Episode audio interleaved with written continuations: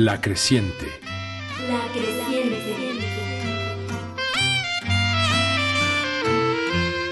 Cruz Mejía.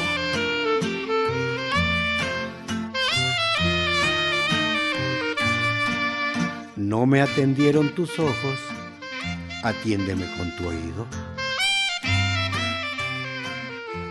El regreso, segunda parte.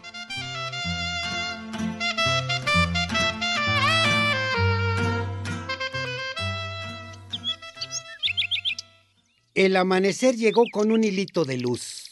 Se abrieron las sombras y se fueron arrinconando a lo lejos, recostándose en la sierra, para que el sol brillara en su esplendor, dando vida al nuevo día. ¡Qué sol tan bonito! La noria, que era un clarito del monte, ahora estaba rodeada de parcelas, porque a fines de los sesenta desmontaron todo y hasta le hicieron un ramal a la vía de Estación Naranjo a Guasave después de que inauguraron el tren Chihuahua Pacífico el 24 de noviembre de 1961.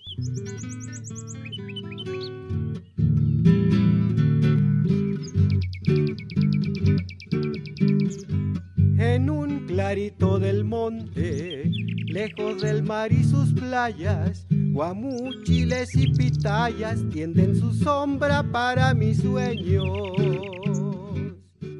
El rancho estaba igual. Tenía la misma forma, el mismo tamaño, pero me parecía más chiquito. Ahora mis pasos se habían alargado y necesitaba menos para recorrerlo todo.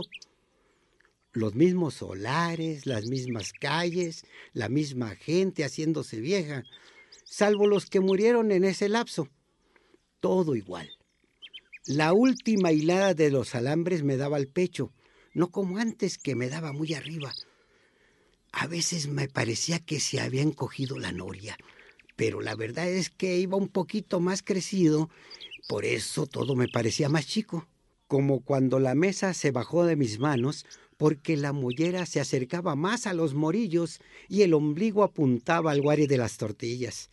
Las plebes de aquel entonces ya eran señoras madres de familia, y la cancioncita de su plática se sostenía en el viento más cristalina, más frágil, más musical. Ahora que a la izquierda vive el Huico. ¿Cómo le va, doña Chuy? ¿Eres tú, Crucito? ¿Qué le güera? Al fin veniste. ¿Cómo se quedaron todos por allá? Cuando menos acordé, ya había llegado a la otra calle, pero todo estaba en su lugar. La casa del Pon, la de don Manuel López, la de don Chuy Félix, la cancha de voleibol por la orilla del cerco, el taste de las carreras de caballos, la casa de don Chón Padilla. Un pedacito de cielo se sostiene en la arboleda. Aquí encimita nos queda sobre las casas de los noreños. Llegué a la casa de Chano Lugo y luego, luego al cruzar la calle, el solar que fue de nosotros de esquina a esquina, ahora repartido en varios pedazos. Cuando aquí estaba Pancho todavía, le dio aquella orilla a Bucho. Acá a la mitad es lo que era la cocina. Ahí está el mezquite todavía. Atrasito tiene un cuarto el Keleli y otro pay. La esquina de este lado, donde dormíamos, se la dejaron a Nacho. Todo eso dio el solar de nosotros. Era el mismo, pero con más familias. El jefe de todo ese clan es Ramón Valenzuela, quien me recibió afable y cordial, como siempre. Esta sigue siendo tu casa, ahora y todos los días que quieras. Ahí está el mezquite donde te subías a cantar. Oye nomás los pajaritos. Aquí naciste y por eso sigue siendo tuyo, no más que tú lo quieras. Cuando se fue Pancho me dijo que le diera lo que tenía la gallina, una alcancía de barro que no llegaba a mil pesos. Él se iba para México y cualquier dinero le servía. Cuando quieran ustedes venirse, aquí nos arreglamos de cualquier modo.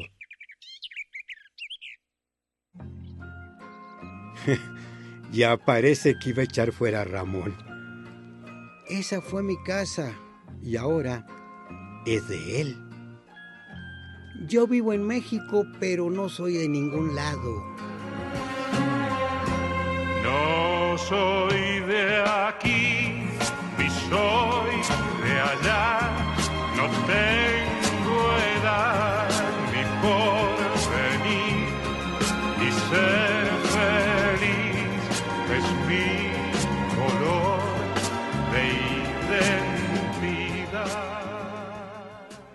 Mi mano se llenó de muchas manos fuertes, callosas, hechas de trabajo.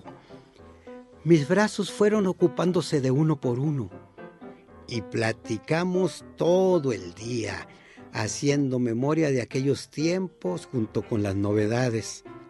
Después de ir y venir por el rancho, Bucho me llevó a la esquina del solar que era de nosotros, por el lado de donde vive Chilo.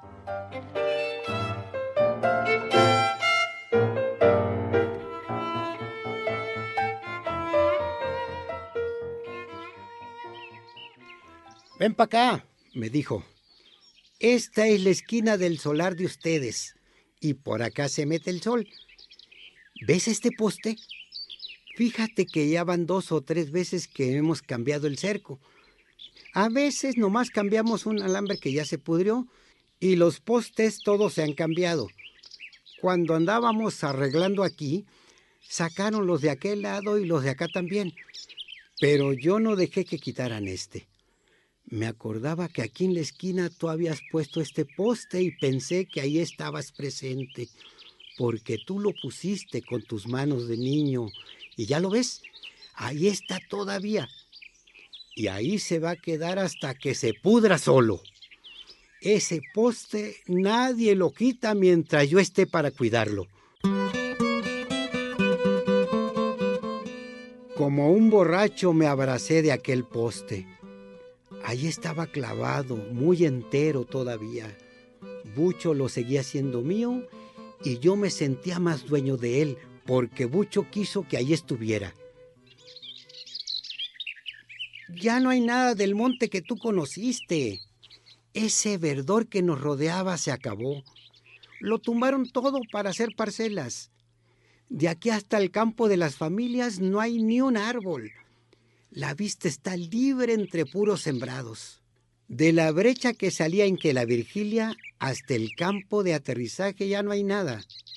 El camino viejo donde aterrizaban los avioncitos fumigadores ya no existe tampoco. Más para allá tantito viene sesgadito un ramal de la vía del tren que sacaron atrasito del Naranjo y se va atravesando las tierras cruzando la 19 hasta llegar a los almacenes que están en Guasave de este lado de la Internacional. Del Monte de los Torotes ya ni se acuerda la gente. Todo quedó en claro para donde voltees. Donde la monte hicieron parcelas y atravesaron la vía del tren. No tiene iglesia, pero hay escuela. Somos mil almas y no nos ven. ¿Qué dice amigo? ¿Cómo le va? Se ve arrumbado. Pues ahí no más. Se acabó el primer día. Con la noche encima no había modo de volver a la Trinidad. Vente, dijo Luis. Acá ya nos tendieron unos catres en lo que era el abarrote de Chano Lugo.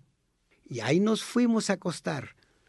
Iba a dormir en un catre de jarcia tendido con las manos de las hijas de Chano Lugo, en aquello que por muchos años fue abarrote, donde se hallaban silenciosos algunos recuerdos míos.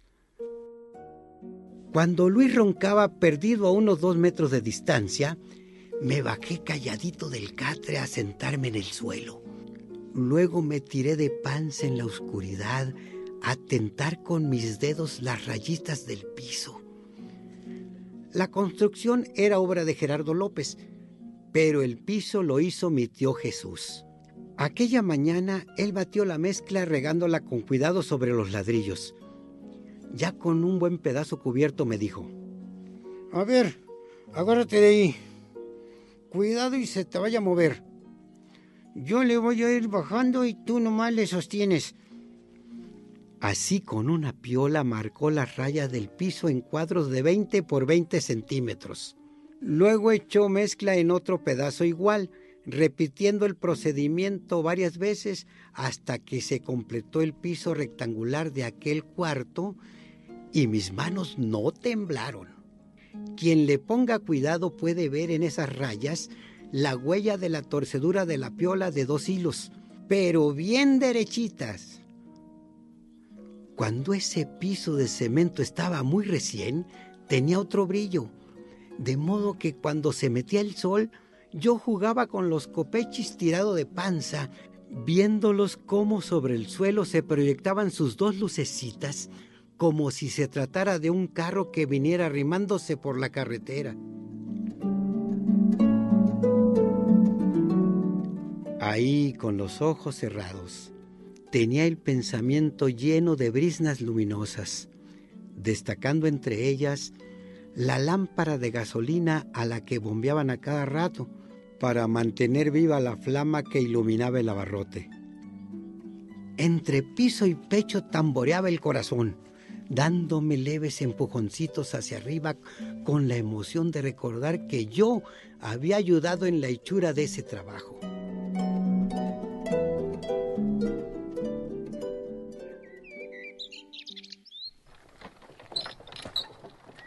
Al día siguiente era domingo. Para darme gusto, Bucho unció una mula a la carreta de Juan Padilla y nos fuimos a dar la vuelta al Macapule de Chayo López, pasando por la puerta del cerco junto a la Noriona derrumbada, por todo el camino de la bomba de Rodrigo. Con nosotros iban varios compas junto con la Monchi de la Rafaila y la Gloria de Ramón Valenzuela. A la sombra del Macapule platicamos, nos retratamos y nos comimos unos pepinos recién cortados haciendo recuerdos. La puertona que estaba a la entrada del cerco nos dio a nosotros muchos veintes. Nos poníamos vivos cuando se miraba venir un carro, ya fuera de salida o con la intención de entrar. Corríamos a abrir la mentada puerta y el chofer se veía obligado a darnos un veinte a la pasada.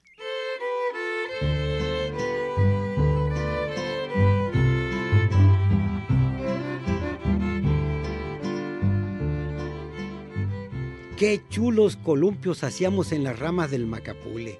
Nos encantaba sentir el vientecito en las mesidas brincando como chivos locos. Y cuando a alguien se le ocurrió la puntada de decir que en medio del tronco estaba el nido de un vampiro, de esos que chupan la sangre y quién sabe cuántos perjuicios más les hacen a los animales y a la gente, ahí va el corredero de plebes zurrados de miedo. Las frutitas del árbol que parecen higos, más chiquitos que una catota, nomás las mirábamos reventadas y no nos las comíamos, porque según decían, el vampiro las había picado.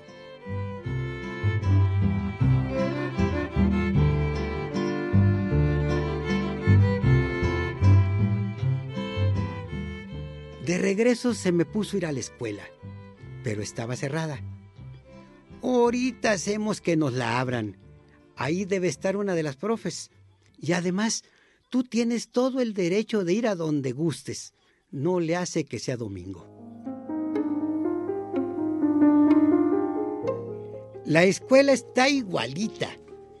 Ya hicieron otras aulas de aquel lado, pero aquí está igual. Se ve un poco más vieja nada más. Tiene forma de pistola escuadra Todavía suena la misma campana. Me acuerdo que en la esquina redondeada del piso que sale del portalito tenía los datos donde decía que se había acabado de construir en 1942, el año en que nació Yola. Pero ahora tenía una desmolachada y la fecha se había perdido. El piso de adentro sigue siendo amarillo con manchas blancas como nubes en medio de un cuadro de 40 centímetros de ancho formado por dos hileras de mosaicos negros, igual que los que tenía de canto toda la pared alrededor por dentro hasta medio metro de altura. Así era el piso del salón y el del portalito de afuera, antes de salir al otro pedazo hecho de puro cemento. A nosotros se nos hace raro, pero los fuereños cuando pasan por enfrente a veces se persignan los muy creyentes porque la entrada del portal es un arco. Arriba está la campana y enfrente sobresale ese pedazo de cemento a modo de atrio, aunque muy chiquito, por lo cual la gente piensa que es una iglesia. No más habían de ver la gritería de los plebes cuando salían a recreo, para que se dieran cuenta de que no se trataba de ninguna capilla. Eso sí, para mí fue el templo del saber, porque en ella aprendí mis primeras letras y me acerqué a la historia de mi país.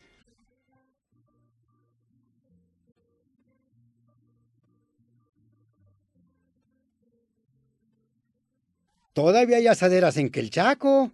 La nana del Pon ahora va a ser coricos. Dicen que allá te esperan. La gale de Chuy Canasta no se queda atrás con el menudo. En la mañana fui, me dijo que también te está esperando. Si vieras el chingazo de camarones que trae el seco de allá de Topo, no le podemos quedar mal. La olaya de bucho es templada para hacer buñuelos. Y si quieres un café, ella todavía lo hace de talega. Al rato vas a ver.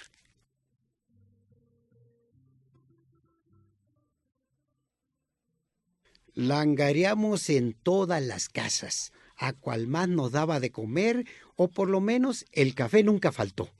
La Olaya, como cocinera experta, hizo tamales y buñuelos, y ni modo de desairarla.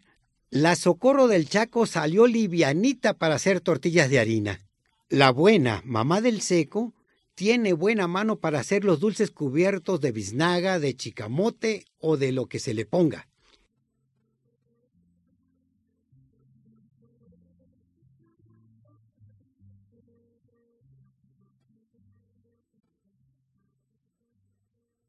¿A poco no tienes ganas de cenarte un conejo? dijo el chapo de Colás malditeando a su modo. Acabamos robándonos uno de los que ellos mismos criaban. En la noche calaba el frío y fuimos a calentarnos en Quecolás, porque tenía una buena alumbradona. El mismo Chapo le dijo, Dice Cruz que si te animas a asarnos este conejo. ¿Cómo no? Y sin más ni más lo abrió, le quitó el cuero y las menudencias, poniéndole los preparativos y lo ensartó en el asador. Ya que nos lo habíamos cenado, empezó a ver el cuero, encontrándole mucho parecido con los que él tenía. Ni modo, nos empezó a ganar la risita, pero el hecho estaba consumado. El mismo Colás nos asó el conejo que nos robamos de su conejera. Calentó las tortillas y toda la cosa. Mm, estaba bien sabroso, ¿verdad, compa? No, si yo siempre he dicho, Colás es muy buen cocinero.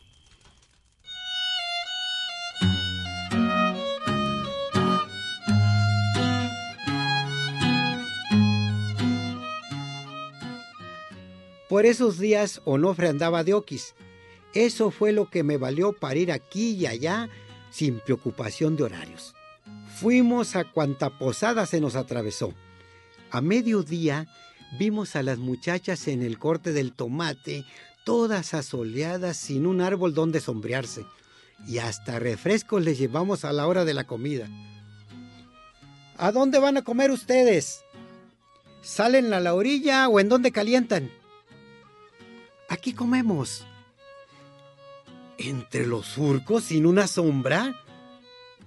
Sí, nosotras aquí comemos. Libres como andábamos, fuimos a ver cómo la bomba de Rodrigo sacaba el agua con su tubo de 14 pulgadas para regar las parcelas y nos bañamos en el canalito de ladrillo. Por cierto, a estas alturas nos pareció chico y nos seguimos a lo más hondo del canal, a la posita después del recodo. Cabrones borrachos, hijos de su esta madre. Ahí está uno creando sus animales para que otro desgraciado se aproveche de ellos. dijo Ramón Valenzuela nomás amaneciendo. Me robaron un lo que tenía bien cebado para cenárnoslo en la Nochebuena. Estos hijos de la chingada ya le habían echado el ojo y ahora no amaneció. Esa Nochebuena fue triste para Ramón y el coraje le duró varias semanas porque desde antes andaba con la novelería del mentado Huíjolo. ¿Cómo lo iban a arreglar y quién iba a cenar con él?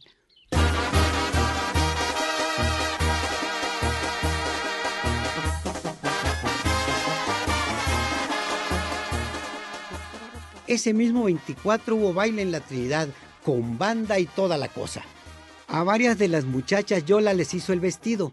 Por eso, antes de que comenzara el guateque, yo ya sabía lo que iba a estrenar cada cual y los colores que lucirían. Cuando las parejas andaban en pleno baile, de repente aparecía una muchacha deteniéndolas a media cancha para cobrarle al hombre la entrada y prenderle en la manga de la camisa el distintivo que le permitía bailar hasta que se acabara la fiesta. Pero también unos con mañas se lo prestaban en la otra tanda. Porque aquí a las morras no se les hace el desaire.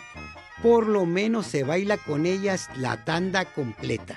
Y ahí me tienen a mí también echando guarachazo y levantando polvareda con el cachete calientito de lo que se le repegan a uno las plebes. De ese modo, pagando o cambiando distintivo, casi todos bailamos y a ratos algunos ganamos palo oscurito. Moño solamente tomaba cerveza.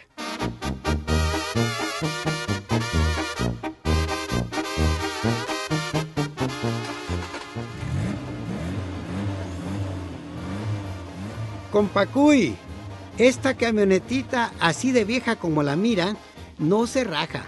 Yo le garantizo que llega a México, aunque se ve ajustada. Y puede con alguna muchachita de estas. Lo más es cosa de que usted diga.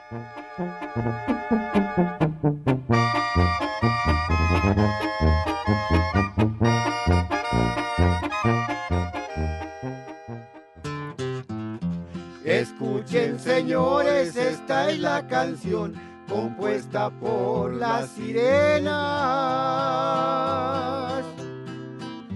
Cubierta de azares, cubierta de flores, la coronación de Elena. El seco nos convidó al mar. Estuvimos en Mochis y luego en Topo comimos camarones hasta que quisimos, pescado zarandeado y ceviche. Anduvimos en la panga del toro mocho con Coni y el quecón.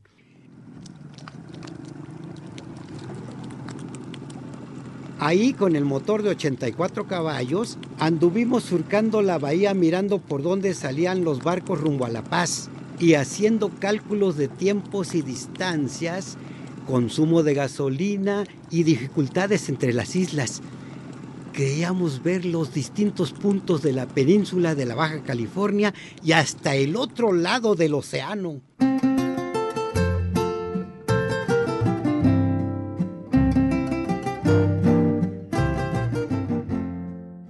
Nos juntamos varios para ir a saludar al profe Teodoro, que desde hace rato vive en Juan José Ríos, allá en la orilla por el estero, junto a la escuela de la que él fue director. Ni se la esperaba. ¿Eres tú? me dijo con su risita nerviosa de siempre. Vienes de México. ¿A poco ya sabías dónde vivíamos? Siéntense, pues. ¿Tú eres Nacho? Tampoco te conocía. Hace mucho que no los miraba a ustedes, muchachos. Siéntate, cuya, acá por este lado. Oiga, profe, deje que Nacho se siente a mi derecha como nos sentábamos en la escuela frente al pizarrón. ¿A poco te acuerdas de eso? Éramos los de la banca de hasta adelante. Nuestros sombreros eran los primeros en caer al suelo a nuestros pies. ¿A poco usted no se acuerda de aquella vez que llegamos vendados de la frente los dos? Híjoles, ustedes eran muy traviesos, pero muy trabajadores los dos. A ti no se te atoraba nada. Luego te costaba trabajito, pero no te dejabas. Usted pasaba la primera vuelta con el gis nuevecito en la mano. como si fuera un cigarro. Cuando regresaba de ver a los de quinto, se había gastado más de la mitad. Y en la otra vuelta su lapicero azul de tinta roja para ponernos los dieces en el cuaderno. Por cierto que cuando la cosa era más emocionante, nos ponía un cien y si nos alocábamos, hasta un mil nos pintaba. Cómo me daba gusto ver que al empezar la marca de la tinta era gorda y gradualmente se iba haciendo delgada hasta donde terminaba el dibujo de la calificación. Eso a usted ni esfuerzo le costaba. Imponía mucho respeto, siempre vestido de blanco.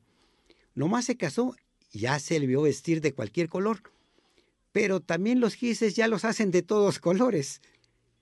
Me vino a la memoria que él trajo a estos rumbos muchos cantos escolares como aquel de En San Pablo Guelatao del estado de Oaxaca nació don Benito Juárez en un pobre jacalón. En 1806, cuando esto se registraba, nadie se lo imaginaba que ese niño iba a valer. Por él supimos del Día del Niño, del Día de las Madres y hasta el fútbol nos quiso enseñar, solo que nosotros estábamos más impuestos al voleibol y por eso hicimos las redes y marcamos los cuadros para las cariadas.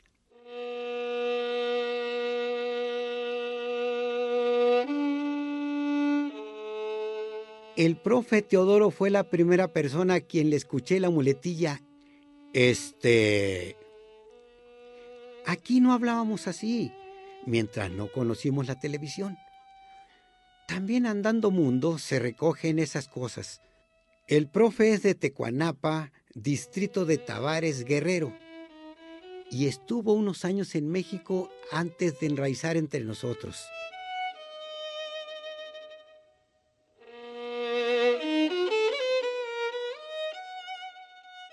Me acuerdo también de aquella única vez en que se atrancaron las puertas por dentro y hubo cintarazos para algunos más grandecitos. Nunca supimos lo que habían hecho. Aquello estaba envuelto en algo misterioso, pues a decir verdad, a usted casi no lo recuerdo enojado. Sin embargo, algo serio debe haber pasado para que se encerrara con los muchachos y nosotros no nos diéramos cuenta cómo los castigaba. Usted me daba las llaves de la escuela para que llegara primero y les abriera a los demás, y las traía en la bolsa todo el día hasta que cerrábamos en la tarde.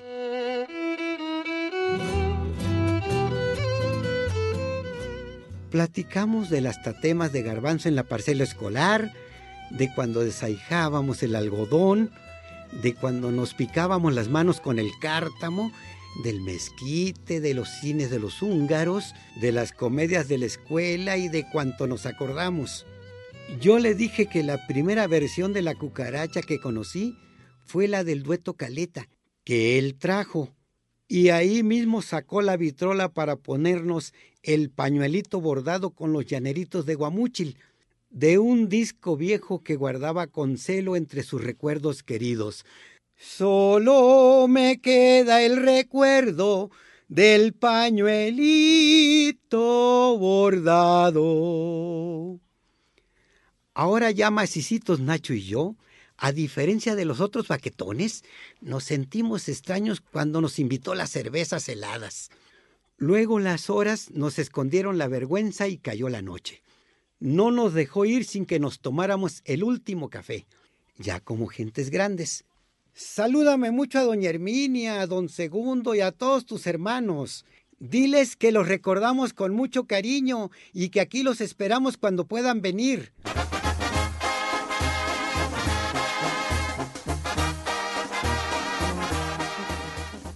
Oye, Ramón, si me quisiera venir a vivir para acá, ¿tú me darías trabajo ahora que estás de mayordomo?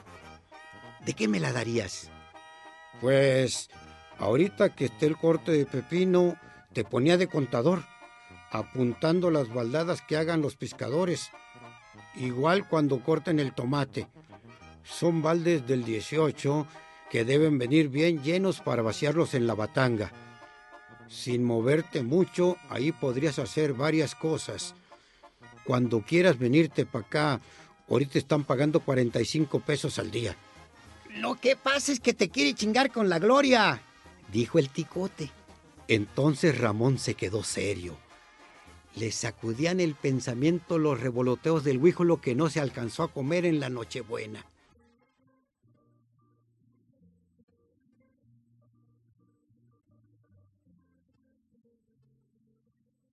Aquellos días que parecían tan largos, de repente se hicieron cortos.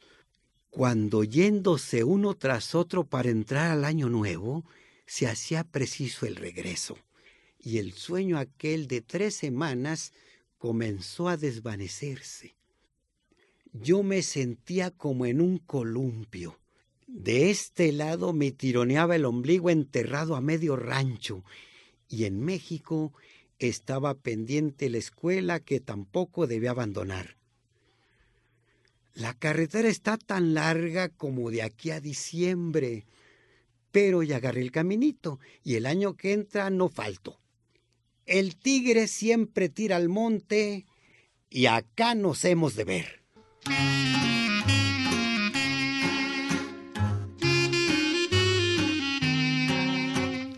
Aparte de este abliche, aquí estuvimos en Radio Educación. Fructuoso López, Luis Luna, Jesús Nava, Estrella Coral, Claudia Guzmán y Edmundo Cepeda.